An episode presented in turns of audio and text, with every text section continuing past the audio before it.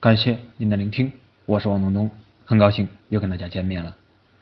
在昨天呢，有一个客户是做儿童英语培训的，也拿到了知名风险投资机构的钱，他们想用微信分销的这种方式来推广自己的业务，那于是呢就找我来谈了谈。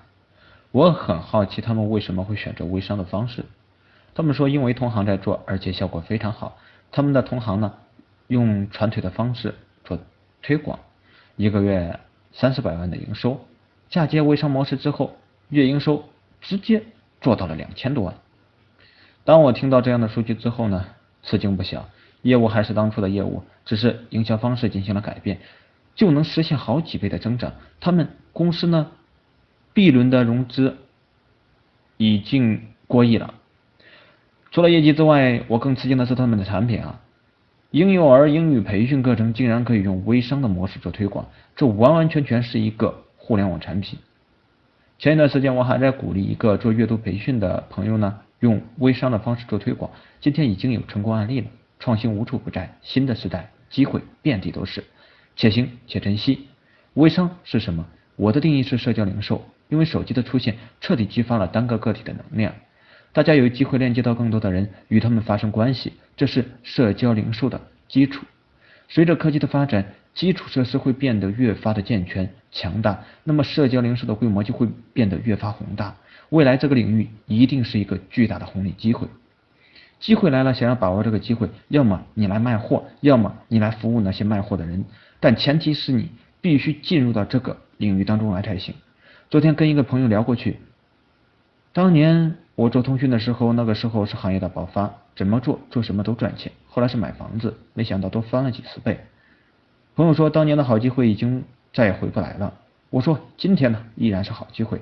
当大量的传统企业要进入微商时，必然会释放出大量的市场红利。我们回想一下，二零一零年前后，传统企业批量进入电商领域，淘宝和天猫分家，电商得到了主流人群的认可，成了主流的商业形态。在那个时候呢，做电商呢就好像跟捡钱似的。再看看今天的微商，道理也是一样的。传统企业的进入会带入大量的人才、资源、产品，同时大量的资金也会随之而来，这将会是一个超级红利期。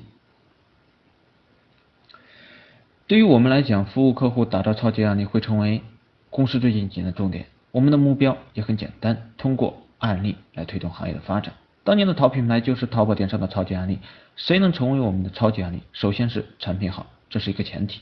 当然，每一个人都会觉得这自己的产品呢。都是超级好的，但我们会有自己的评价体系和标准。其实是团队，过去我们推荐支持过不少的品牌，但那些最终失败的大多数都是因为团队运营能力不足造成的。所以我们只支持那些值得支持的团队。第三是价值观，大家的梦想和思想要在同一个频道才行，否则连沟通的必要都不会有的。价值观没有对错，只有是否同频。谁都有机会成为我们的超级案例，我们也非常期待更多的超级案例的诞生。通过超级案例给整个微商行业带去示范的效应，进而推动行业的健康发展。微商是一个巨大的机会，但与谁合作会是很重要的事情。好了，我希望你能把握住这个时代的机遇。感谢您的聆听。今天呢，我的分享就到这里了。